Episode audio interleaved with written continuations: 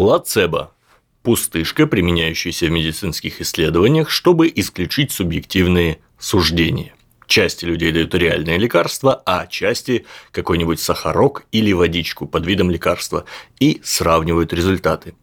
Еще плацебо иногда прописывают особо мнительным нервным ребятам, которым ну очень нужны таблетки, чтобы не болеть. Слово восходит к девятому стиху 114 гимна из Псалтыря на латыни «Плацебо домина in regione vivorum» «Буду угоден Богу в царстве живых». Этот стих повторяли нанятые плакальщики и плакальщицы на похоронах в средние века. Плацебо тут – это форма латинского глагола «плацере» – «нравится».